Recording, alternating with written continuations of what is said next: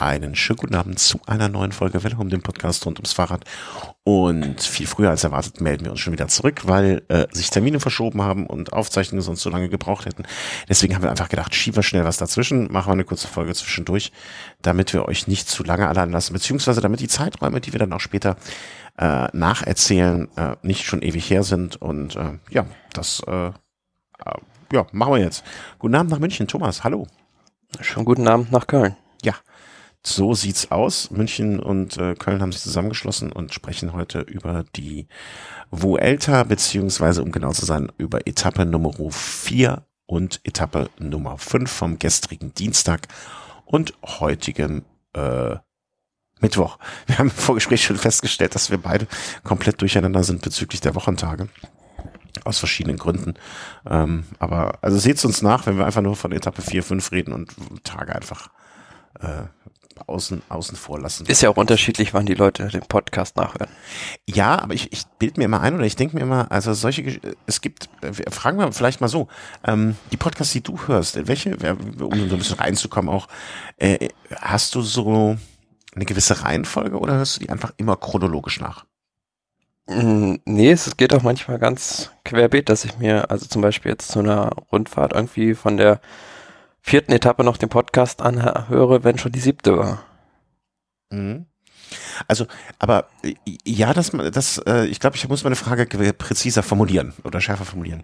Ich habe bei mir, also ich habe grundsätzlich immer bei mir so, also jetzt gerade 40 ungehörte Folgen. Ich komme nicht nach sozusagen. Ne? Also ich, ich hole jetzt gerade mhm. ein bisschen auf. Aber gibt es bei dir so Folgen, die du vorziehst, weil einfach das Thema dich besonders interessiert oder weil du es für tagesaktuell nötig hältst, dass du das hörst oder arbeitest du deine Liste chronologisch ab? Ja, das passiert schon, wenn ich irgendwas sehe, was mich besonders interessiert. Das geht, glaube ich, fast jedem so. Dann hat das äh, Hörpriorität. Okay. Ja, das ist bei mir nur extrem selten. Also wirklich, wirklich selten. Also das habe ich zum Beispiel mal, ähm, als die Kollegen von Radsport News damals zur Tour einen Podcast einen täglichen hatten, da habe ich das mal gemacht.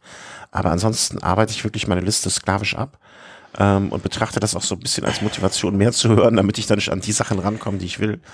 Ähm, weil ansonsten Sonst ja, aber zum Beispiel Interview mit Leonard Kemmler, was du mir geschickt hast, ja. da können wir auch nochmal drüber sprechen, vielleicht nachher. Ähm, das habe ich auch von einer anderen Sache vorgezogen, weil es mich interessiert hat, hat äh, was dazu sagen hat. Mhm.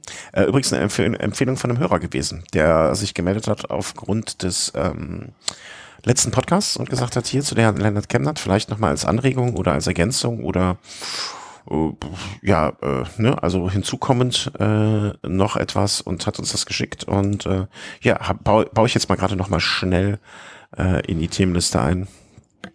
Ähm, dieses Interview. Aber äh, kommen wir jetzt einfach mal zurück schon mal zum wichtigsten Teil des heutigen, der heutigen Sendung, zur Vuelta und damit zur Etappe Nummer 4 vom gestrigen Dienstag. Wir hatten es angekündigt als Etappe, wo mit sehr, sehr, sehr hoher Wahrscheinlichkeit da es zu einem Sprint kommen wird. Und ich, ich, ich glaube, ich verrate nicht allzu viel, dass es ein Sprint war, aber nicht unbedingt der Sprint, den wir nur so erwartet haben. Sondern wir hatten ja prognostiziert, also so stark wie äh, Sammy B, wie, wie er auch genannt wird, oder Samuel Bennett ist, ähm, wird er sich da von niemandem die Butter vom Brot lassen, nehmen lassen. So ist richtig formuliert. Aber da kam es dann doch anders. Ja, es waren 175,5 Kilometer zwischen Cullera und El Puig, erstmalig Ankunftsort bei der Spanien-Rundfahrt.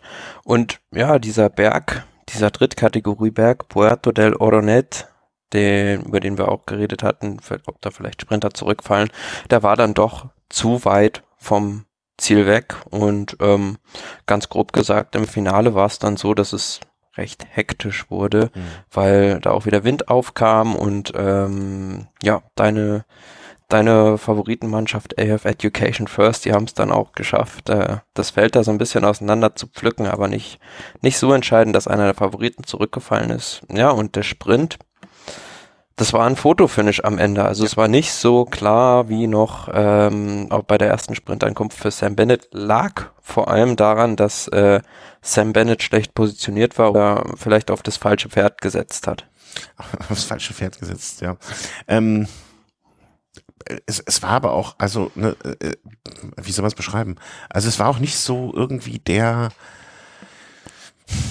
der strukturierte Sprint fand ich, ne? Also jetzt im Vergleich zu dem, zu, zu dem vorigen zum Beispiel. Nee, ne? ziemlich chaotisch. Lag, lag auch daran, dass äh, der König Quickstep so ein bisschen andere Taktik gefahren hat, als, als man sie klassisch von ihnen gewohnt ist. Klar, normalerweise haben die ja einen äh, Zug und dann ähm, ja, fahren die da ihr, ihrem Sprinter den, den Sprint an. Diesmal war es ein bisschen anders. Sie sind aus so einer kleinen Ortschaft rausgefahren und dann hat's ähm, ja, Remy Cavagna mit so einer Finisseur-Attacke mal probiert und dadurch haben die sich hinten komplett raus, rausgehalten und dann war natürlich Panik bei den Sprintern und so bis 1,8 vor Ziel ungefähr war der Cavagna dann auch noch vorne und ähm, somit konnten die ihre Truppen schonen und kamen dann erst im letzten Moment nach vorne und äh, ja, Bora beispielsweise, die hatten dann halt nicht mehr die Manpower zur Verfügung, um da diesen Sprint geordnet ähm, anzufahren. Mhm.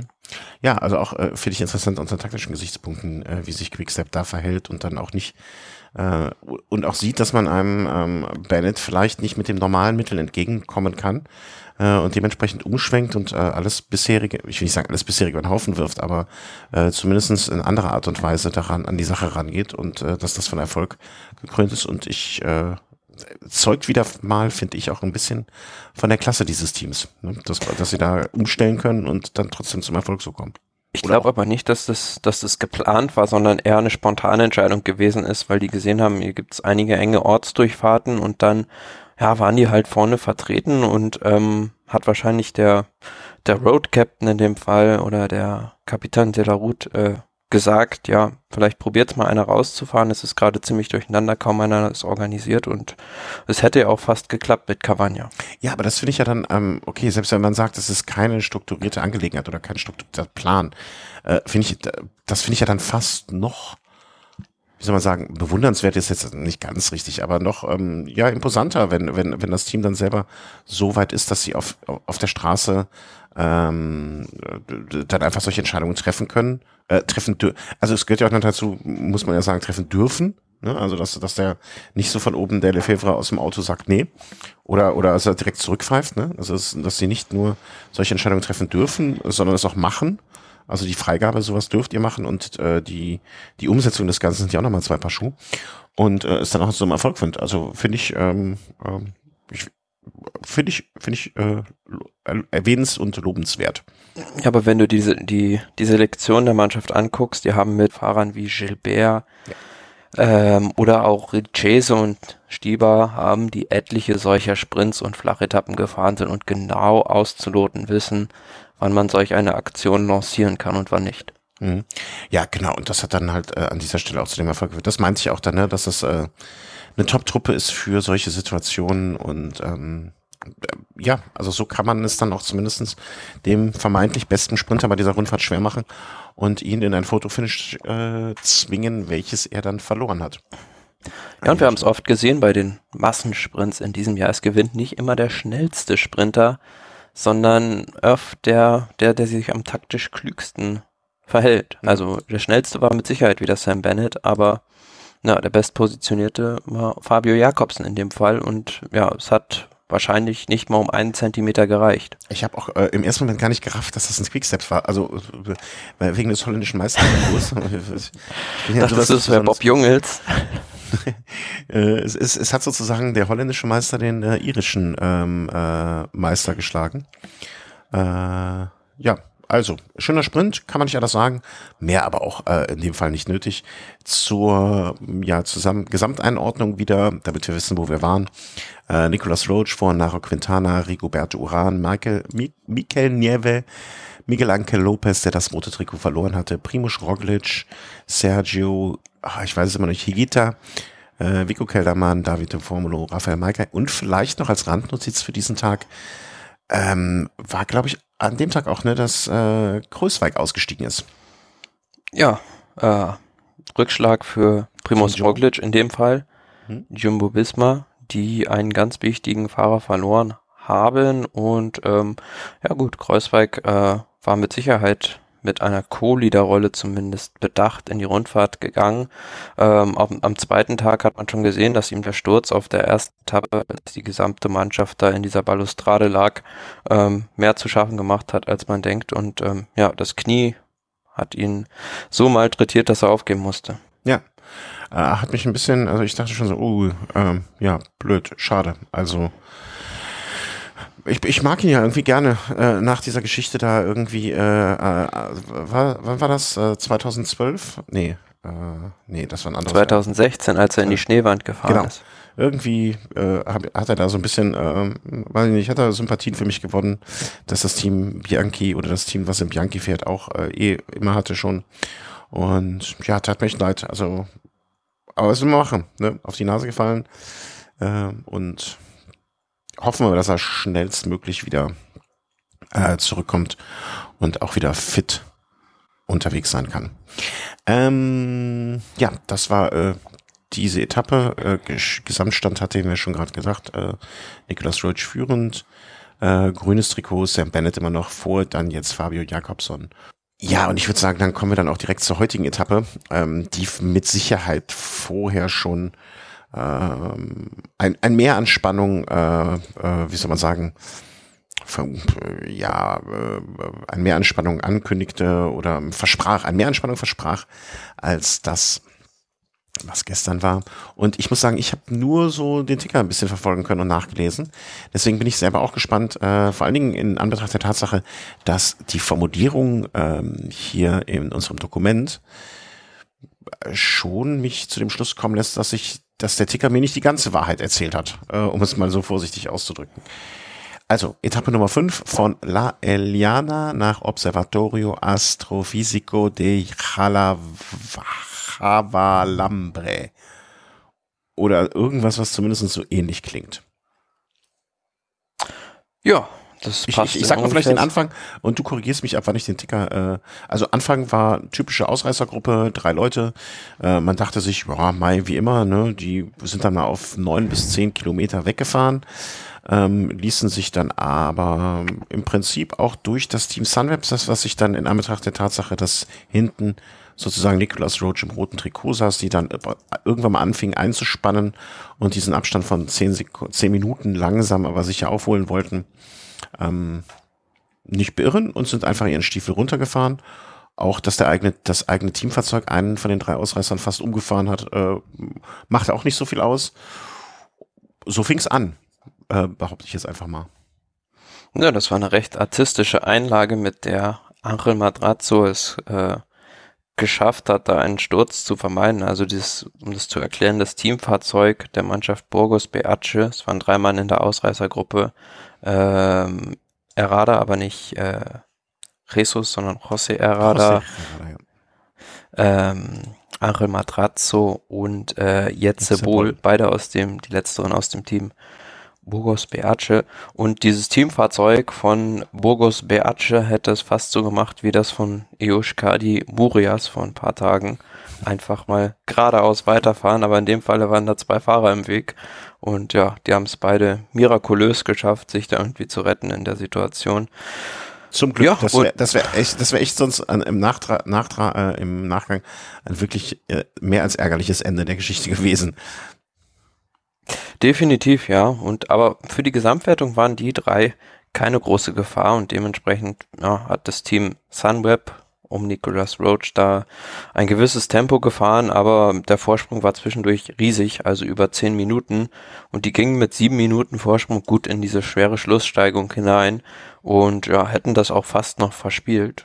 Ähm, um das vorne kurz zu beschreiben, ähm, die drei haben sich im Wesentlichen belauert, also ähm, De Boll, der ist nur am Hinterrad von äh, Errada gefahren, im Prinzip die ganze Zeit und keinen Meter im Wind gefahren, weil sein Teamkollege Madrazzo war augenscheinlich der, der Schwächste von den drei, ist immer wieder hinten rausgefallen, aber die beiden also haben vorne das Tempo so runterfallen lassen, dass der ständig wieder rangekommen ist, Madrazzo, und ähm, auch ständig den äh, Errada wieder gepiesackt hat. Und am Ende ja, haben die den so mürbe gemacht, die beiden, dass äh, der scheinbar schwächste Madrazzo gewinnen konnte. Ja. Ähm, das würde ich sehr mürbe machen, ist so ein richtig schöner Ausdruck dafür. Ähm, wie gesagt, ich habe es am Ticker, äh, am Ticker nur lesen können, aber so wie du es beschreibst, kann ich mir sehr vorstellen, man ist natürlich zu zweit in so einer Ausreißergruppe in einer ähm, sehr komfortablen Position.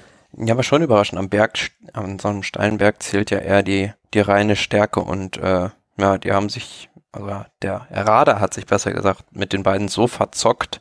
Mhm. Der hätte den Matrazzo schon früher, früher eigentlich im Prinzip abhängen können, aber ja, da hat es im Prinzip so ein bisschen verpennt. Und Matrazzo hat damit auch, äh, muss man sagen, um jetzt das Ergebnis äh, in der Hinsicht schon mal vorwegzugreifen, äh, sich das Bergtrikot geholt.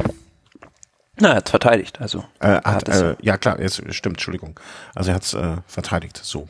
Verteidigt und sogar noch den, den Vorsprung ausgebaut, was vielleicht jetzt auch nicht unbedingt einer gedacht hätte. Also Bogus Beace ist ja ein kleineres Team, für die ist das schon ein Riesenerfolg, ja. das, äh, das Ding mal zu haben, das Bergtrikot und Angel Matrazzo, der ist ja auch schon 31 und ähm, gewinnt auch nicht so viel in seiner Karriere bislang.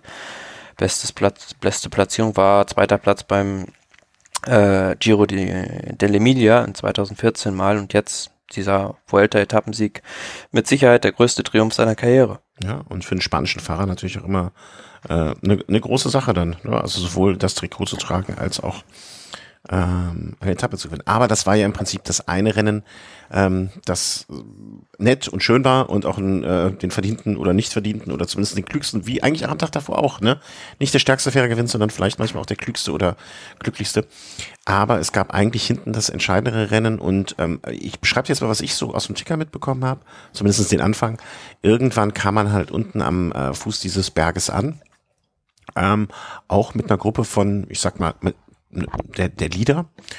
Und äh, ja, dort ging, gab es dann äh, die ein oder andere Attacke. Also äh, Valverde hat zum Beispiel einmal Tempo gemacht. Ähm, hinten raus fiel relativ früh Uran, was ich mitbekommen hatte, ähm, der den Anschluss verloren hat. Naja, und dann äh, war es so ein Ausscheidungsfahren, jeder hat mal attackiert oder dieser, der ein oder andere hat mal attackiert und am Ende hat der eine Fahrer gewonnen. Und jetzt erzählst du mir mal, was du im Fernsehen gesehen hast, was, was ich nicht mitbekommen habe. Ja, also für mich war das im Prinzip so äh, eine erste Grand Tour Bergetappe ganz nach meinem Gusto, also ganz nach ah, meinem Geschmack. Das äh, freut mich. Ja, auf die Plätze fertig und feuerfrei. Also in diesem Schlussaufstieg war im Prinzip immer Action und ähm, dabei war es ja eigentlich die Mannschaft von Rigoberto Uran, die das Ganze ausgelöst hat.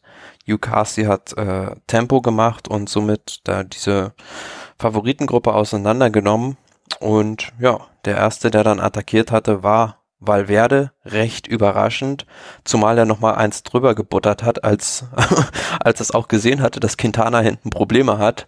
Und äh, hat dann trotzdem nochmal attackiert, was natürlich für sehr viel Diskussionsstoff gesorgt ah, hat. Das zum Beispiel hatte ich, äh, ne, äh, da sieht man wieder auch, äh, dass äh, vor der Glotze hängen noch mehr bringt als der Ticker. Das hatte ich im Ticker nicht mitbekommen und äh, dementsprechend verstehe ich jetzt, also das, weil Werder attackiert hat, fand ich jetzt in dem Moment auch gar nicht ähm, so überraschend, weil Quintana hat ja vor dem Rennen auch noch im Interview gesagt, äh, das wird eine Etappe mit taktischen Spielereien und mit taktischen Möglichkeiten und äh, wir sind in einer guten Position. Da dachte ich mir natürlich, als ich gelesen hatte, okay, alles klar.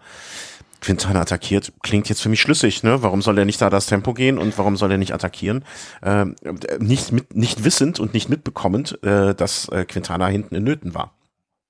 Ja, also die erste Attacke von Valverde konnte man ja noch nachvollziehen. Da war ja noch alles zusammen, aber dass er dann noch ein, zwei Mal äh, richtig einen draufsetzt und dann auch ähm, gemeinsame Sache mit äh, Lopez und Roglic macht in dem Falle, wo, obwohl eigentlich sein ja, designierter Chef oder zumindest Co-Leader hinten Schwierigkeiten hat, war, ist, ist nur schwer zu verstehen und äh, schwer zu verstehen, was, was da irgendwo hintersteckt. Und ja. Ich weiß nicht, habe ich es nicht, äh, habe ich es nicht in der Sendung gesagt. Ich glaube einfach, dass die da hinter den Kulissen alle nicht mehr so die allerbesten Freunde sind.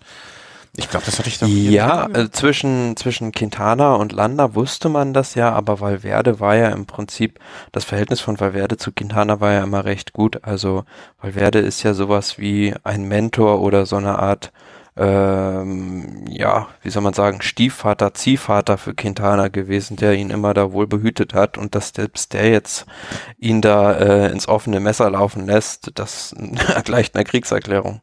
Äh, ja, so wie du es jetzt beschreibst und äh, ich äh, zweifle keine Sekunde daran, dass es genau die Umstände äh, beschreibt. Klar, aber ich erinnere mich ehrlich noch an die äh, an diese eine Etappe ähm, oben bei der Tour de France, ich wiederhole es immer wieder, wo Landa und Quintana da standen und miteinander gesprochen haben und da dachte ich auch, ey, die zwei denken sich jetzt auch, was für eine Pfeife. Und ich glaube, das war, das war der Tag, das war die Stunde, das war der Moment, äh, ja, wo da Freundschaften begraben wurden und Messer aus dem Trikot gezogen, um es etwas sehr theatralisch Auf der anderen Seite hat Valverde damit nichts gewonnen. Also er hatte keine Chance, die Etappe mehr zu gewinnen. Er hat äh, Roglic im Klassement mit nach vorne gezogen. Gut, er ist selbst ein bisschen, hat selbst vielleicht ein bisschen Zeit gut gemacht, aber ja gut, er wäre eigentlich auf die Hilfe von Quintana wenn er sich was ausrechnet bei der Rundfahrt angewiesen und ja, wenn ich glaube, der wird ähm, ziemlich böse sein jetzt. Was, äh, jetzt komplettes Gedankenspiel. Also offensichtlich haben wir beide noch keine Interviews oder sonst etwas gelesen. Was ist denn, wenn Quintana im Gegensatz zu Tour ehrlich gewesen wäre und gesagt hätte, ey, ich habe keine Beine? Fahr los. Ja, aber dagegen spricht ja, dass äh, Valverde nach der Etappe gesagt hat, Quintana ist weiterhin unser, Li unser äh, Leader und ich kann nur von Tag zu Tag denken. Hm, okay, das äh, war genau die Information, die mir fehlte. ähm. Das ist ja also total ja. obszön. Ja, das klingt nach Spaß. Ich habe ja gesagt, dieses Team wird einen Haufen Spaß uns bereiten, diese, diese äh, Vuelta, mit deren, ähm, äh, wie soll man sagen, äh, mit deren Animositäten, die da auftreten werden. Äh, ich habe es prognostiziert, also auch da, ne, ich habe mich, ich lag jetzt bei der Etappe, glaube ich, auch richtig, als ich gesagt habe, äh, wir werden an dem Tag jemanden anderen wieder im roten Trikot oder Neues, habe ich wahrscheinlich gesagt, aber äh, ich sage jetzt mal einfach wieder jemand anderes im Trikot sehen. Mm, äh, vielleicht, um es noch weiterzugeben, also diese Attacke wurde gesetzt von, wie du sagtest, Quinta, äh, nicht Quintana Valverde, äh, Angel Lopez, äh, Roglic, war, war da noch bei? Mhm. Ähm, Pogacar war zu Anfang noch dabei und mhm. ähm, ja, genau, die waren's. Und dann, ja, kam im Prinzip die zweite Phase nach der Attacke von Valverde. Da hat Lopez nochmal richtig eins drüber gebuttert und ähm, das war, das war echt eine brutale Attacke. Die hat gesessen. Also der hatte gleich ein Loch von 20, 30 Sekunden fast. Ähm, hat am Ende 12 Sekunden zwar nur gut gemacht, aber eindeutig bewiesen, wer da am Berg der Chef im Ring ist momentan. Mhm. Wer, wer zumindest im Moment der stärkste Fahrer ist. Ähm, wie du es zumindest beschreibst und ich habe keinerlei Grund daran zu zweifeln. Ja, äh, um das Ergebnis dann aufzurütteln oder aufzubröseln, äh, es war dann am Ende die Dreiergruppe vorne unbedeutend für das Gesamtklassement vor Angel, Miguel Angel Lopez, Alejandro Valverde, Primoz Roglic und ähm, Angel Lopez hat sich sozusagen ja, zwölf Sekunden hattest du es schon gesagt, sich einen kleinen Vorsprung ausgeholt, äh, da dahinter äh, Pogacar, wie spricht man aus? Pogacar? Pogacar. Pogacar. Äh, Quintana und ähm, Sepkus vom Team Jumbo, Esteban Chavez, Rafael Maicay, Pierre Latour, der sich ja auch an der ersten äh, Bergetappe schon animiert, zur Animation hat aus äh, hier anregen lassen und Rigoberto Rahn, Nicolas Roach um so da noch die anderen Namen auch in die Runde zu werfen. Ähm, Gesamtwertung nach dieser ersten Bergankunft. Ähm, ja, er hat sich zurückgeholt. Miguel Anke Lopez hat sich ins rote Trikot gefahren. Vier Plätze nach oben, genauso wie Primo Roglic, der auch vier Plätze nach oben ist. Hm, auf Platz zwei Moment nach Quintana, vom zweiten Rang runter auf Platz drei. Äh, Abstände, um das auch mal zu sagen, vom ersten auf den zweiten 14 Sekunden, von ersten auf den dritten 23 Sekunden. Also alles noch irgendwie im Rahmen. Gewinner des Tages kann man vielleicht auch sagen, angesehen von äh, Miguel Angel Lopez, Alejandro Valverde, der von Platz 12 auf Platz 4 vorgesprungen ist mit 28 Sekunden und dann schon, wie ich finde, zumindest so ein ganz winziger kleiner Bruch, ne? also Valverde 28 Sekunden und dann Nicolas Roach 57 Rigoberto Hahn 59 Sekunden auf Platz 5 und 6. Ja, im Prinzip hat sich Valverde auf dieser Etappe die Zeit zurückgeholt, die er auf Etappe 2 verloren hatte, weil er nicht in der ersten Gruppe war und Quintana profitiert noch so ein bisschen davon, dass er da ganz vorne dabei war. Also im Klassement ist Quintana ja immer noch vor Valverde, trotz dessen, dass er, ja, was hat er heute verloren auf Valverde, es waren so 1,41, Valverde hatte 59 Sekunden, also 42 Sekunden. Mhm. Trotz dieser 42 Sekunden, die er verloren hat, liegt er immer noch vor ihm 5 Sekunden. Und ja, aufgrund dessen hat die Aussage von Valverde vielleicht noch ein kleines Fundament, aber ähm, ja, es ist jetzt die das Frage. Haus auf dem Fundament steht bröckelig. War jetzt diese erste Bergankunft mh, hm, nur, nur ähm, ein Ausrutscher oder war das jetzt wirklich ein Fingerzeig für die kommenden Bergetappen? Weil man muss dazu auch sagen, dass es jetzt natürlich so eine Art Bergsprint war. Also man hatte vorher keinen keinen weiteren Einserberg, keine richtige Bergetappe, sondern so ein solitärer Berg und damit kommen doch verschiedene Fahrer besser zurecht als andere. Aber ja, wird man jetzt dann in den nächsten Tagen sehen. Ja, total. Also das muss man in der Tat sich jetzt mal anschauen. Ähm, ob das nun, äh, wie du schon sagst, ne, es war äh, eine einmalige Geschichte im Sinne von, ähm, es ging nur diesen einen Moment an, diesem einen Anstieg hoch. Wie ich würde es einfach so runterbrechen, wie groß ist die Regenerationsfähigkeit in der dritten Woche, wenn Valverde mal zwei oder drei lange Anstiege fahren muss. Das ich glaube, bei der letzten, bei der letzten Vuelta war es ja auch, da war, glaube ich, bis drei, vier Tage vor Schluss recht aussichtsreich noch in Position, aber dann war der Tank irgendwann hinten raus alle. Und der Vorteil, der große Vorteil, den Miguel Angel Lopez und auch äh, Primus Roglic haben, die sind viel ausgeruhter. Die haben nicht wie Quintana oder Valverde oder Uran beispielsweise schon die Tour de France gefahren, sondern konnten nach dem Giro d'Italia rausnehmen und komplett die Form neu aufbauen. Mhm. Ja, ja, das kann gut sein. Und die Verlierer des Tages, ja, ganz klar, Education First die was ausgelöst haben, was sie gar nicht mehr unter Kontrolle hatten. Also Uran hat heute Zeit verloren und auch Sergio Igita beispielsweise hat heute auch viel Zeit verloren. Mhm. Wobei Uran ja jetzt immer noch mit einer Minute Rückstand, da ist ja jetzt noch nichts verloren. Der konnte den Schaden noch halbwegs limitieren, aber mit Sicherheit hatte man sich das anders vorgestellt, als man Yukasi da an die Spitze geschickt hat. Mhm. Ja, ja, klar. Ähm, aber Uran war ja auch äh, relativ schnell schon, ähm, ich will nicht sagen abge, abge, abgehängt, aber ähm, ja, also man sah schon relativ früh, dass er in Schwierigkeiten kommen würde bei dieser Etappe und ja klar, dann haben die anderen sich auch gesagt, hey, wenn äh, er nicht kann, dann wollen wir einfach. Das muss man einfach. Ja, rausgeflogen aus der Gesamtwertung im Prinzip heute Fabio Aru, der viel Zeit verloren hat mhm. und auch ja Jakob Vogelsang, was aber schon abzusehen war, dass der nicht in Richtung Klassement-Ambitionen hat. Und auch äh, keine Ambitionen mehr hat Gregor, Gregor Mühlberger, der äh, heute ähm, aufgrund von, es wird von Erschöpfung geredet, aber äh, irgendwas wird er wohl gehabt haben, ähm, dass er an der Stelle dann nicht mehr weitermachen konnte und heute ausgestiegen ist. Ähm, eben hatten wir auch schon erwähnt, Steven Krösweig und von Michael, De, wie spricht man aus? Michael Delage? Mhm. Hm der auch krank ist. Also das sind, wie ich finde, wie ich finde auch dieses Jahr, äh, bei jetzt schon, ne? Also wir sind bei Etappe 5, erst drei Ausstiege, genauso wie ähm, bei der Tour de France. Toi toi toi, dass es so bleibt. Ähm, nicht viele Fahrer, die aussteigen oder aussteigen müssen oder rausgenommen werden. Sehr, sehr schön. Ja, was äh, sagt das alles für die kommenden Etappen? Das ist die nächste Frage, also, die man sich stellen muss. Ja, also so ein kleines Fazit oder Zwischenfazit was ich so sehe für den Rest dieser Vuelta ist im Prinzip ein Zweikampf, der sich auf Klassements-Ebene zuspitzt zwischen Miguel Angel Lopez und Primus Roglic, ähm, mit dem Fakt, dass Roglic dieses Zeitfahren zu seinem Vorteil hat und Lopez derjenige ist, der, der angreifen muss und ständig attackieren muss. Mhm.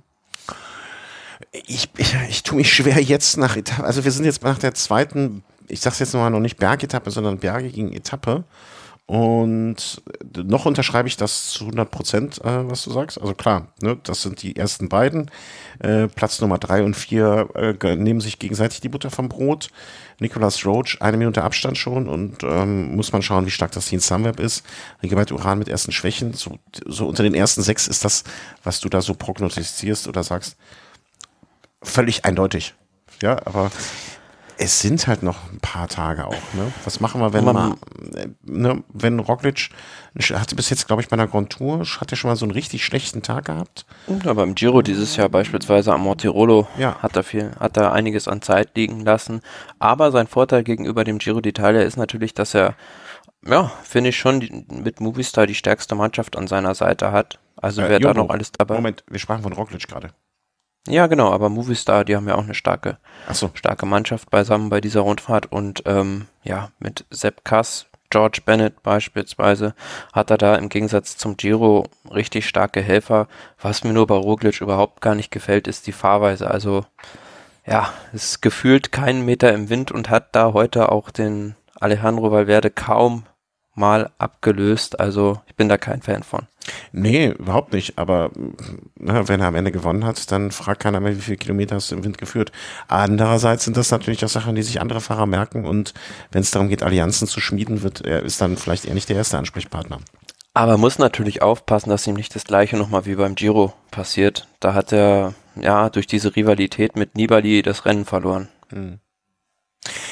Ja, aber weißt du, was ich immer noch sagen möchte? Ähm, da sind ja noch ein paar Fahrer, ne? Also, die, die ich, wenn ich unter dem, wenn ich mir mal die Top 20 angucke oder nur die Top 20 betrachte, ähm, oder ja, gehen wir vielleicht mal unter die Top 13, weil das ist so ein schöner Schnitt.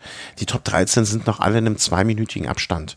Ne? Also da hat sich jetzt keiner von denen äh, besonders herausragend äh, qualifiziert. Aber ein Esteban Chavez ist da noch da. Da ist noch ein, okay, Maika jetzt mit seinem Team, weiß ich nicht, ob das stark genug ist, aber ähm, Maika mit Davide Formulo, zwei starke Fahrer noch von Bora. Mikel Neve und Chavez, noch zwei Fahrer vom Team Mitchell und Scott. Da ist schon noch so, da kann schon noch ein bisschen Bewegung reingeraten, ne? Nicolas Roach mit, ähm, na, sag mal schnell hier, äh, Nivico Kellermann. Ich, ich, ich würde die, ich würde, sagen wir so, alles, was du jetzt gerade eben gesagt hast, die Anzeichen sprechen da sehr für. Aber wir sind noch früh in der, in der, äh, in der Vuelta. Und ich kann mir gut vorstellen, äh, dass da noch einiges passieren wird.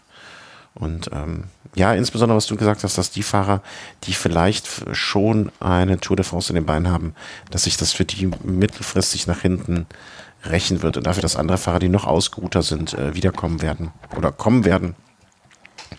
Ich bin da noch, äh, ich bin da, ich, ich will das noch nicht ganz so, ähm, wie soll man sagen, so endgültig sehen. Wie ich es. Äh Nö, also klar, da ist noch nichts in Stein gemeißelt, aber ähm, sprechen jetzt von einem Trend, der sich, der sich aufgezeigt hat und mit Sicherheit auch eine Mannschaft wie EF Education First, die super stark sind. Ja, wenn sich Rigoberto Uran da noch steigert, dann ist es mit Sicherheit auch noch einer, der dann im Podiumskampf eingreifen kann. Hm. Äh, sprechen wir doch mal jetzt über die nächsten Etappen. Wir wissen noch nicht genau, wann wir wieder aufzeichnen. Ich sag mal, lass uns mal bis Sonntag äh, vielleicht, ähm, Montag ist ja eh ein Ruhetag und sonst hätten wir den Dienstag verpasst.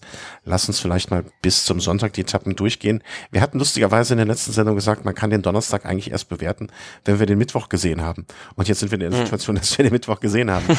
ähm, ja, beim letzten Mal hatten wir ja schon grob über das Profil gesprochen, dieser sechsten Etappe der Vuelta 2019 Mora de Rubielos nach Ares del Maestrat 198,9 Kilometer, auch wieder eine Bergankunft, aber nicht so schwierig wie die Etappe Nummer 5. Aber ja, immerhin auch 7,7 Kilometer mit 5,3 Prozent und es geht den ganzen Tag rauf und runter. Ich prognostiziere, ähm, also wir hatten das ja, wir hatten glaube ich gesagt, es könnte etwas sein für Ausreißer, es könnte alles mögliche passieren. Ich glaube, dass da morgen, ähm, ich will nicht sagen, das Feld geschlossen unten ankommt, aber dass es eigentlich ähnlich wie heute eine ganz, ganz große Gruppe von vielleicht 30, 40 Fahrern geben wird, ähm, mit allen Favoriten drin. Und da wird dann irgendwie ein Fahrer, also äh, Miguel Angel Lopez und äh, Primoz Roglic werden sich, also ich glaube nicht, dass es so ein Fight wie heute geben wird, nachdem was wir heute gesehen, beziehungsweise gelesen, beziehungsweise erzählt bekommen haben. Ähm, ich glaube, dass so sich die Top 4 alle gemeinsam ins Ziel bewegen. Aber dass da trotzdem so ein paar von denen, die heute verloren haben, also Uran, ähm, Nieve vielleicht noch, vielleicht auch ein Roach, ähm, dass die äh, sich da versuchen mal ein bisschen wieder was an Zeit zurückknapsen zu werden. Also da wird so eine Gruppe gehen, die wird nicht richtig wegkommen, die wird aber auch nicht direkt aufgefahren werden. Und aus dieser Gruppe heraus wird es einen Sieger geben. Ich glaube, morgen ist so ein Thomas de Gent-Tag. Mhm. Also der ist heute schon frühzeitig ins, ins Gruppetto gegangen und äh, kann mir gut vorstellen, weil es jetzt auch so nicht so super schwere Berge sind, sondern so Dinger, die du mit Kraft drüber drücken kannst. Ähnlich wie bei der Tour-Etappe, die er gewonnen hat in mhm. diesem Jahr. Ähm, dass der sein Glück in der Flucht sucht und mit zwei, drei Mitstreitern ähm, ja da losfährt und dann am Ende die Etappe abschießt. Das könnte ich mir gut vorstellen, weil ich sehe jetzt keine Mannschaft, die das zusammenhält. Okay. Thomas de Gent, äh, eingebucht, äh, wird morgen das Ding abschießen, äh, ist dann hiermit für uns offiziell erklärt.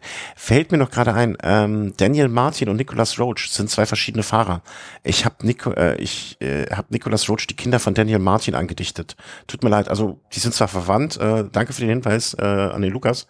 Ähm, die sind zwar verwandt miteinander, aber Kinder haben die doch jetzt nicht, die sie austauschen. Habe ich beim letzten Mal äh, ganz kurz äh, Stumpfsinn erzählt. Das noch als kurze Anmerkung. Also die Gent morgen, mh, mm, Donnerstag, Freitag. Freitag wird's wie heute. Ähm, ja.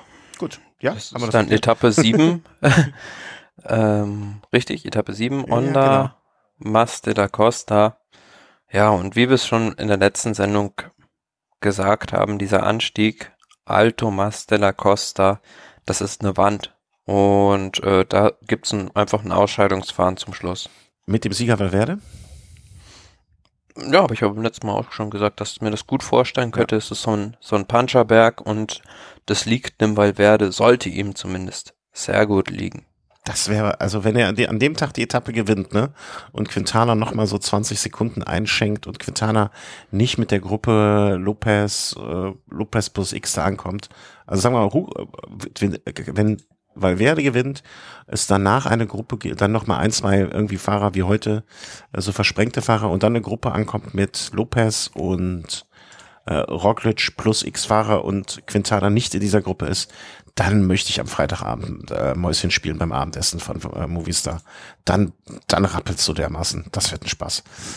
Auf äh, der anderen Seite wäre es natürlich dann spannend, wenn es dann so Mitte der zweiten Woche mal so eine Situation gibt, wo Valverde vielleicht in der Leaderposition ist und dann so eine Favoritengruppe wegfährt mit Quintana, Uran, Chavez und vielleicht auch Lopez und dann diese vier Kolumbianer gegen Valverde zusammenspannen und ich, Quintana ich dann sagen, treibende Kraft einen kolumbianischen Betriebsausflug machen. Äh, ja, äh, ja das wissen wir von denen, dass die untereinander einen sehr, sehr großen Zusammenhalt haben. Ja. Äh, fehlt, nur, fehlt nur noch dann ähm, Peter Sagan, der das Foto bombt kolumbianischer, ich, ich habe gerade eine wahnsinnige Idee, kolumbianischer Nationalfeiertag.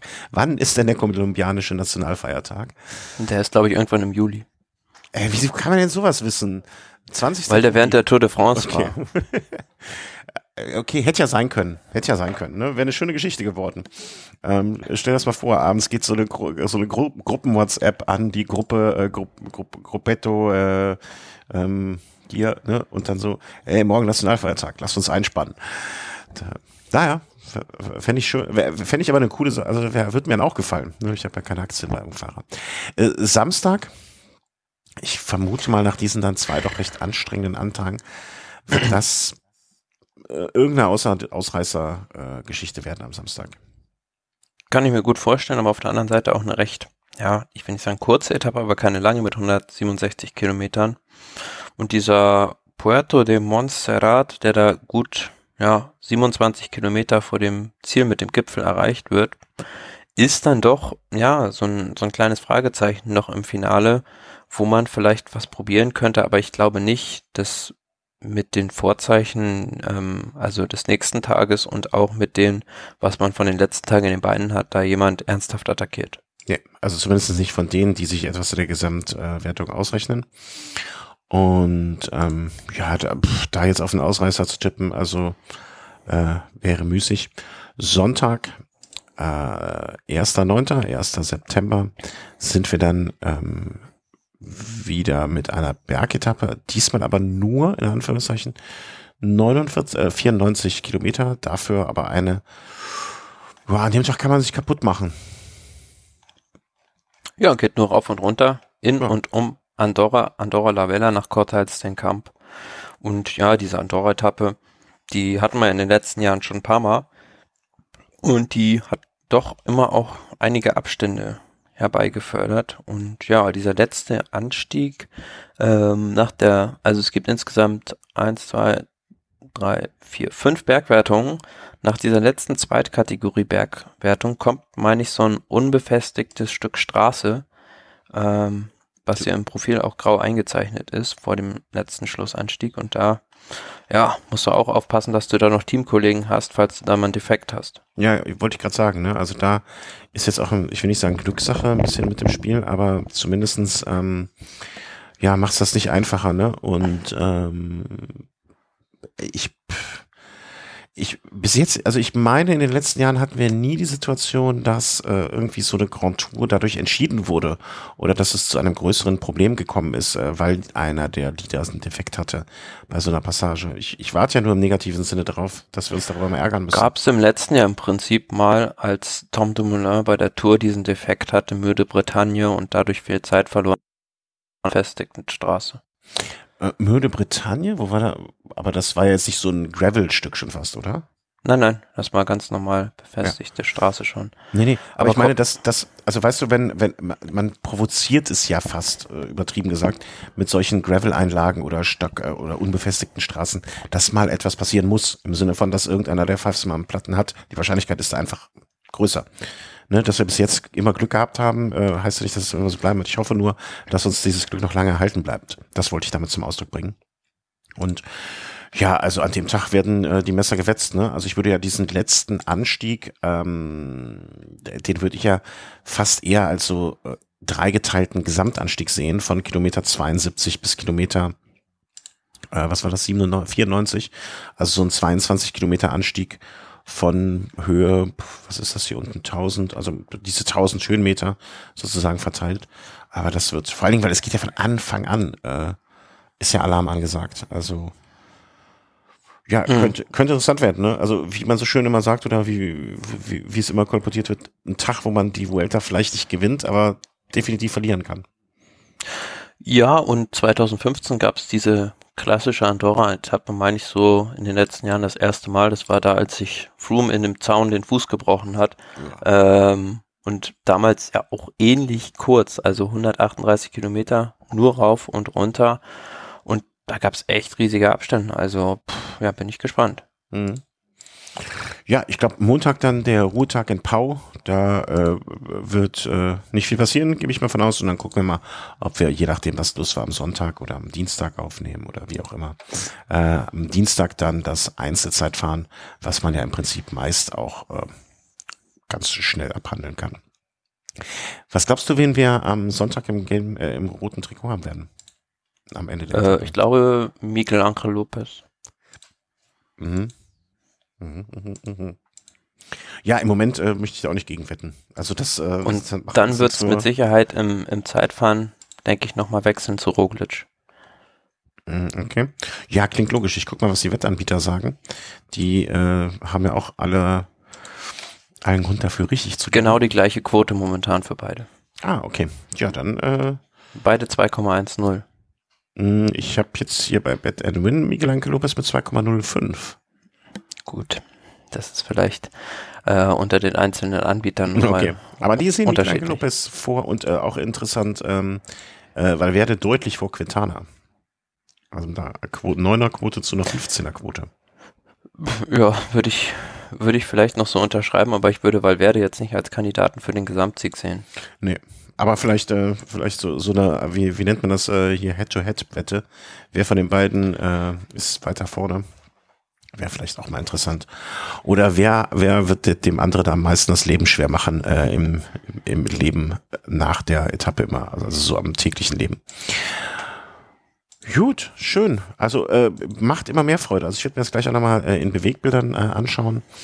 Mm, was dort heute passiert ist, weil, äh, wie gesagt, Ticker lesen ist immer schön, aber die Bilder dann nochmal sehen können, ist nochmal schöner. Da muss man, äh, muss man nicht lange rumdiskutieren. Ähm, was wollte ich denn gerade noch gesagt haben? Kommen wir noch zum Punkt Sonstiges, genau, darauf wollte ich hinaus. Äh, was sich sonst noch so getan hat und was, ist, was man da besprechen kann.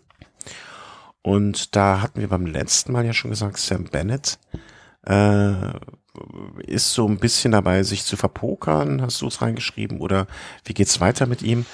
Ja, wir fanden es äh, äh, ja also sonderlich, dass Sam Bennett eigentlich der erfolgreichste Sprinter momentan oder der angesagteste im Peloton noch keinen neuen Vertrag unterschrieben hat für die kommende Saison, keinen Arbeitgeber bekannt gegeben hat und der Grund dafür scheint zu sein, dass äh, er sich vielleicht verpokert hat.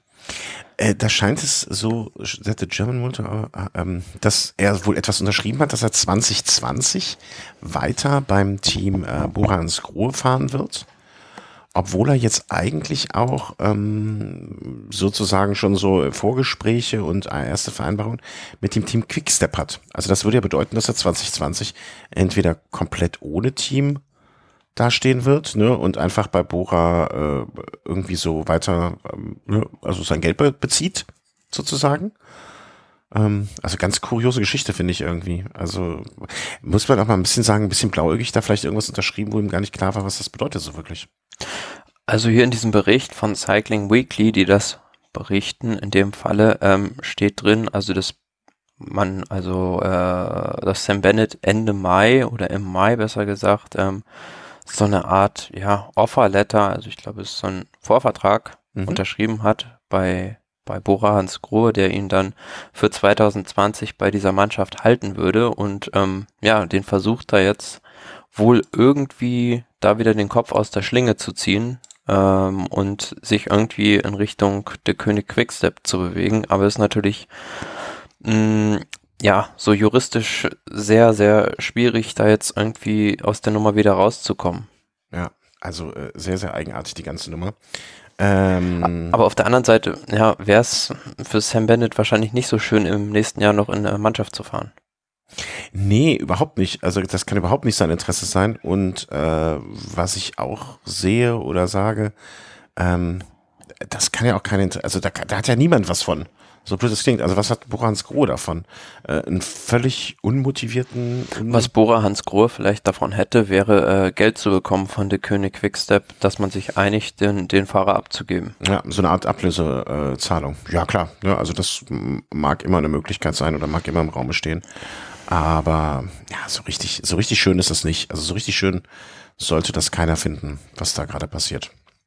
Ähm, ja, also ich habe auch bei der Arbeit schon äh, gestern mit Leuten, die auch am Profi Predator vielleicht äh, oder mutmaßlich sehr nah dran sind noch, da wurde auch schon so, hä, keine Ahnung, was da los ist. Also das, äh, da wusste, also wusste sich übrigens auch keiner einen Reim zu machen auf äh, Ron Dennis, äh, um den auch nochmal aus der Kiste zu holen. Ja, wäre natürlich jetzt aus Sicht von Borans Grohe sehr, sehr cleverer Schachzug, äh, wenn man sich so damit quasi eine Ablösesumme, ich will fast schon sagen, ergaunert hätte. Aber ja, aber ich glaube, so in den Verhandlungen, da ist der, der Ralf Denk schon ein Schlitzohr. Also der ja, weiß schon, ja. wie man die Fahrer da bei der Stange hält. Aber und, das, das ähm, klappt ja auch nur einmal. Ne? Also jeder, der jetzt von Ralf Denk irgendwas vorgelegt bekommt und sei es, äh, äh, sei es der Busfahrer den äh, Fahrschein vom Bus, der guckt sich das dreimal an. Ähm, ja, aber am Ende muss man dann sagen, dann war Sam Bennett oder beziehungsweise dessen Agent ist glaube ich, sogar der äh, Sohn oder der Neffe von Pat McQuaid, der, dieser irische Agent, der die ganzen Fahrer da unter Vertrag hat, äh, waren die schön blauäugig. Ja. Ja, also einfach ja, kann man nicht anders sagen. Also ich hoffe, das geht irgendwie noch äh, für alle irgendwie mit Gesichtswaren äh, aus. Das würde Weil realistisch gesehen, sportlich hat Sam Bennett in dem Team ja, sehe ich für die nächste Saison keine Zukunft für ihn, obwohl er, obwohl er natürlich sehr, sehr stark ist und vielleicht von den drei Sprintern auch der stärkste ist, aber so kurios das klingt, ähm, die werden auf andere Pferde setzen. Ja, ja, und äh, kann man in gewisser Hinsicht auch nachvollziehen. Ne? Also äh, Peter Sagan ist einfach eine Zugnummer in jeder Hinsicht. Äh, ne? Jeder Sponsor wird dem Teamchef auf den Kopf hauen, wenn der einen Peter Sagan sozusagen nicht einsetzen würde, so gut es geht. Und das andere ist halt die deutsche Brille, die da, die da auf gezogen wird. Und das ist auch aus Sponsorensicht nachvollziehbar. Ja, und wenn dann der Beste irgendwie äh, leider Gottes nicht den richtigen Pass oder nicht die richtige äh, Show bietet, ja, dann tut's, tut uns leid. Ne? Und soweit ich weiß, fällt und steht ja dieses Engagement von Specialized bei Bora Hans Grohe mit Peter Sagan. Also wird, glaube ich, fast komplett von Specialized äh, finanziert. Ja, das kann ich mir gut vorstellen. Ne? Aber für die kann es, also für Specialized kann das ja auch, die ja auch das Team Quickstep ausstatten. Ne? Also die könnten ja dann noch sagen, ja, pass mal auf, dann äh, bitte hier, ne, einmal rüber. Ja, aber du müsst ja Quickstep äh, Peter Sagan verpflichten. Nee, aber die, die könnten ja zumindestens dann auch so, äh, ja, weiß ich auch nicht. Habe ich mich verrannt äh, wird auch mit Education First und Trek Segafredo übrigens noch äh, in, äh, in Verbindung gebracht. Die hätten auch ihr Interesse bekundet. Was als Information ja vielleicht auch so noch interessant ist. Ähm, ja, ich, ich finde es einfach blöd, dass solche Sachen, ähm, egal in welchem Sport, äh, passieren. Ne? Also dass irgendein, dass Leute verpflichtet werden oder oder mutmaßlich nicht einfach so, ähm, also das ist ja so Leib, ich will nicht sagen Leibeigentum, aber so Legionärstum. Wenn er gehen will, dann soll er gehen, Punkt. Ja, aber es ist wie in der freien Wirtschaft, im richtigen Leben, da wo Geld im Spiel ist, da gibt's oft böses Blut und auch Ärger. Ja. Ja, ja, klar. Wenn es ums Geld geht, hört er auf die Freundschaft auf. Ja, aber du, ich soll, äh, gerade macht er die beste Werbung für das Team, ja. Dann, ich, ich finde, das ist alles immer ein Geben und Nehmen. Und ähm, da soll man dann auch sagen, wenn man, wenn man keine Verwendung für ihn hat, Na mein, was sollen sie machen? Sollen sie nächste Saison komplett irgendwie bei der Polen-Rundfahrt und bei der äh, Bing Bang Tour einsetzen nur? Oder was? Das kann ja auch nicht in dem Sinn sein. Ja, definitiv nicht. Also die Lösung wird sein, dass, also denke ich auch, dass man sich irgendwie einigen wird, dass Sam Bennett bei einem anderen Team im nächsten Jahr an den Start gehen wird. Ja, ich denke auch. Und äh, ja, do, ich finde es einfach schade, dass äh, sowas nicht ist. Aber du hast richtig gesagt, ne, wo Geld im Spiel ist, wird beschissen und wo Geld im Spiel ist, äh, da kann man nicht mehr auf irgendwie so Ehre oder sonstiges äh, da hoffen. Das äh, ist einfach, ist einfach der Fall. Punkt. Und wer sich das, ich, ich will nicht sagen deswegen äh, von dem Ganzen noch abgewendet hat, äh, wir hatten es komischerweise auch äh, in der letzten Woche besprochen, Mm, oder nee, diese Woche in der letzten Sendung, ähm, Bradley Wiggins, der wird jetzt Sozialarbeit studieren. Ja, also die Radprofis gehen unter die Intellektuellen, nachdem Marcel Kittel Wirtschaftswissenschaften waren es, glaube ich, in Konstanz mhm. angefangen hat zu studieren. Studiert denn jetzt bald Bradley Wiggins Sozialwissenschaften oder Sozialarbeit ja, mit dem Hintergrund, dass er sagt, er möchte da was zurückgeben oder was wieder gut machen, weil er in seiner Kindheit so viel Schreckliches gesehen hat und anderen Leuten helfen, was mich an dieser Geschichte nur so ein bisschen irritiert hat. Deswegen habe ich es eigentlich auch überhaupt nur aufgenommen in unsere Meldung, dass er sich da so ein bisschen vom Radsport distanziert und eigentlich so mit seinen früheren Erfolgen nicht mehr hausieren gehen will oder damit fast gar nichts mehr zu tun haben will. Hm. Hm, ja, also mich hat das erinnert an die Geschichte, ich weiß nicht, ob du dich erinnern kannst, äh, das ist zwei, drei Jahre von Tobi Schlegel. Damals äh, hier äh, Viva-Moderator und dann später Aspekte und so weiter, der jetzt dann auch gesagt hat, er möchte eine Ausbildung als Krankenpfleger machen. Da musste ich komischerweise erstmal dran denken. Ähm, ich, ich, ich finde, dass gerade bei solchen äh, wenn solche Entscheidungen oder solche Sachen ähm, bekannt gegeben werden oder oder er das gesagt, vielleicht, also ich kann mir nicht vorstellen, dass er komplett sagt, ich hatte nichts, ne, den Radsport komplett entsagen wird. Ich weiß auch nicht, wie diese Eurosport-Verpflichtungen da noch aussehen, die er dann noch hat. Ähm, vielleicht ist das so im ersten Moment, um den ganzen Cut, den er da machen will, äh, ein bisschen mehr Nachdruck zu verleihen äh, auch so ein, so, ein, so ein Teil des Ganzen, dass man jetzt erstmal sagt, das war früher, das ist jetzt nicht mehr. Ich glaube, ein Toursieger ist immer ein Toursieger. Und wenn er von den anderen nur als Toursieger gesehen wird. Ähm, dass er jetzt was anderes machen möchte, finde ich ja durchaus aller, aller Ehren wert. In Belgien ist früher jeder dritte Profi äh, zum Kneipier geworden, so erst wird zum Sozialarbeiter. Ähm, ich finde das Immerhin fängt er was Nützliches mit seiner Zeit an und ähm, ja. aber ja, schon, schon irgendwie ein Sonderfall, also so ein bisschen so ein schräger Vogel. Ja, aber ne, also so, Sozialarbeiter äh, ist jetzt, äh, finde ich. Also wie muss ich mir das dann später vorstellen? Sieht man ihn dann irgendwo äh, in den Gassen von London und da liest da irgendwie Leute auf, oder? Ja, also ich kenne ein paar, also äh, ich habe mal oder habe sehr engen Kontakt noch zu einer äh, Sozialarbeiterin oder jemanden, der Sozialarbeit studiert hat und jetzt arbeitet, ja, der arbeitet äh, zum Beispiel in der Verwaltung von Kindergärten oder äh, vergibt Kindergartenplätze oder Spielplätze. Ich meine, ich kann mir das, was du jetzt beschreibst, ist wohl eher so Streetworker-Charakter.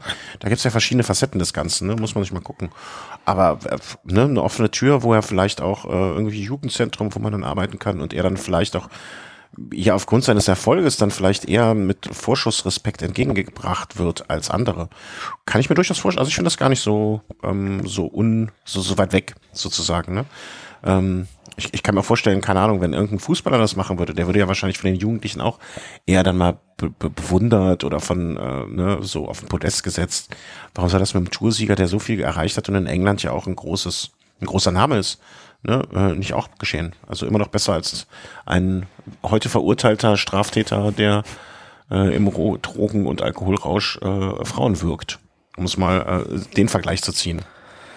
Klar, aber man sieht schon auch daran, äh, auch wenn es jetzt positiv ist, dass Leute nach ihrer Karriere oft Probleme damit haben, ihre Zeit auszufüllen. Ach, da sehe ich aber schlimmer, da sehe ich aber extremere Beispiele als ihn, wenn er jetzt Sozialarbeit studiert, glaube ich. Also weißt du, das Ja, aber er macht ja auch verschiedene Dinge und ähm, ja, erst wollte er ja noch bei, ich glaube in Tokio als Ruderer antreten mhm. und ähm, ja, ist glaube ich jetzt auch wieder ad acta gelegt und äh, ja, hat ständig irgendwie was Neues am Start. Ja, aber vielleicht ist das jetzt auch dieser Schritt, äh, um mal so Öffentlichkeit äh, zur Seite zu legen Ne, und da ist dieser Schritt, finde ich, oder dieses, diese Aussage mit dem Radsport nichts mehr zu tun haben, ne, unterstreicht das meiner Meinung nach so und auch noch, ne, dass man sagt, okay, ich mache jetzt mal hier einen Cut.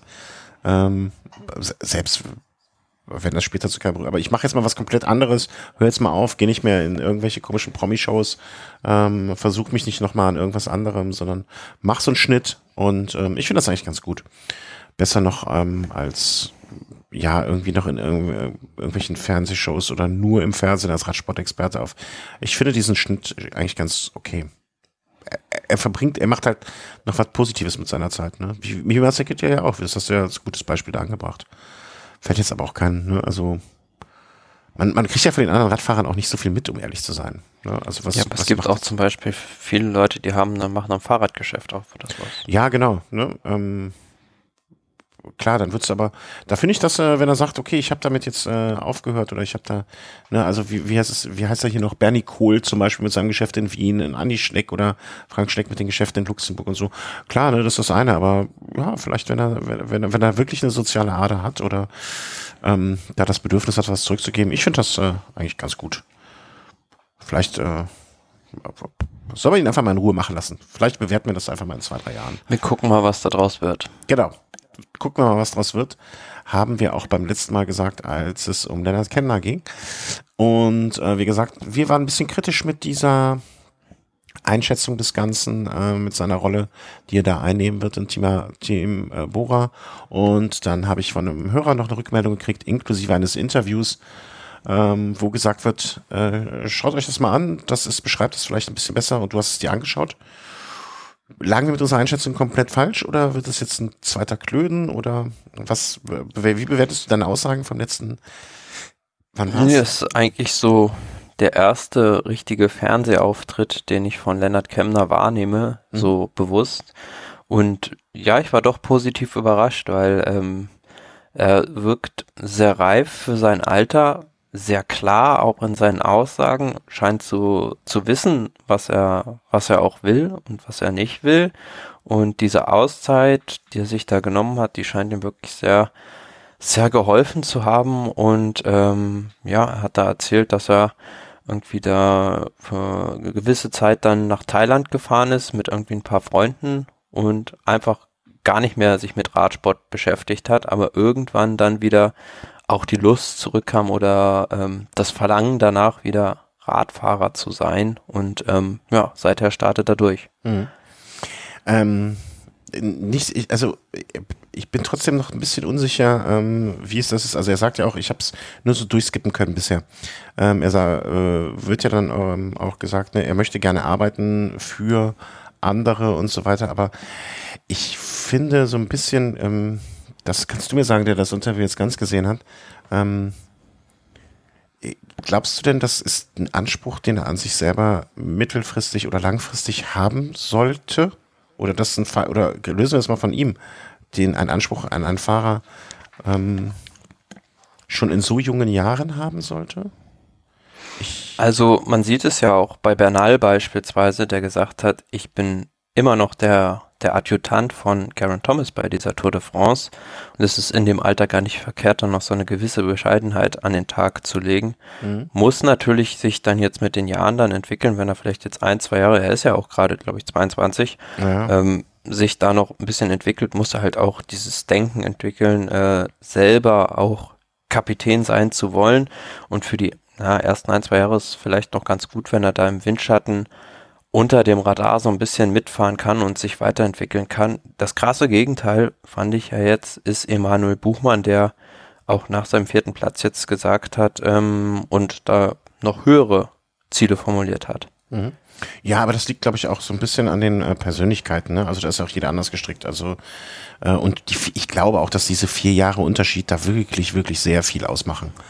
Ähm, das kann ich mir, also wenn ich mich vergleiche mit 22 und 26, äh, ich, ich, glaube, dass das schon ein eklatanter Unterschied war und ist. Ähm,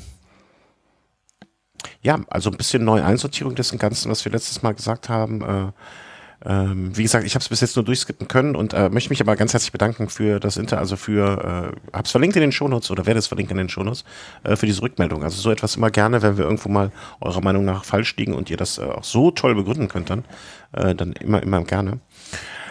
Ja, ich bin nach wie vor, habe ich so ein bisschen an der einen Stelle, ähm, ich will nicht sagen Problem mit diesem Wechsel, aber ich finde immer noch, dass das Team Sandwerb ihm da diesen Vertrauensvorschuss entgegengebracht hat, wie du es beim letzten Mal auch schön formuliert hast. Und das hätte vielleicht auch. Was ich aber ein bisschen, oder also was für mich so ein bisschen zwischen den Zeilen hat durchblicken lassen, dass es sich wünscht, beim Team Bora sich weiterentwickeln zu, äh, sich weiterentwickeln zu können. Und das mhm. würde ja für mich heißen, dass es beim Team Sunweb nicht kann.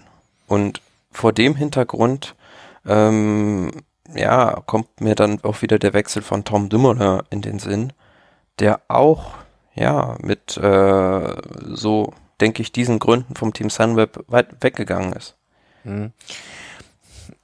Also bei, ich, ich sehe das aber dann unterschiedlich. Also ich sehe das bei Tom Dumoulin ein bisschen so, das ist jetzt ein älterer, gestandener Fahrer, der vielleicht einfach auch mal einen Tapetenwechsel gebraucht hat.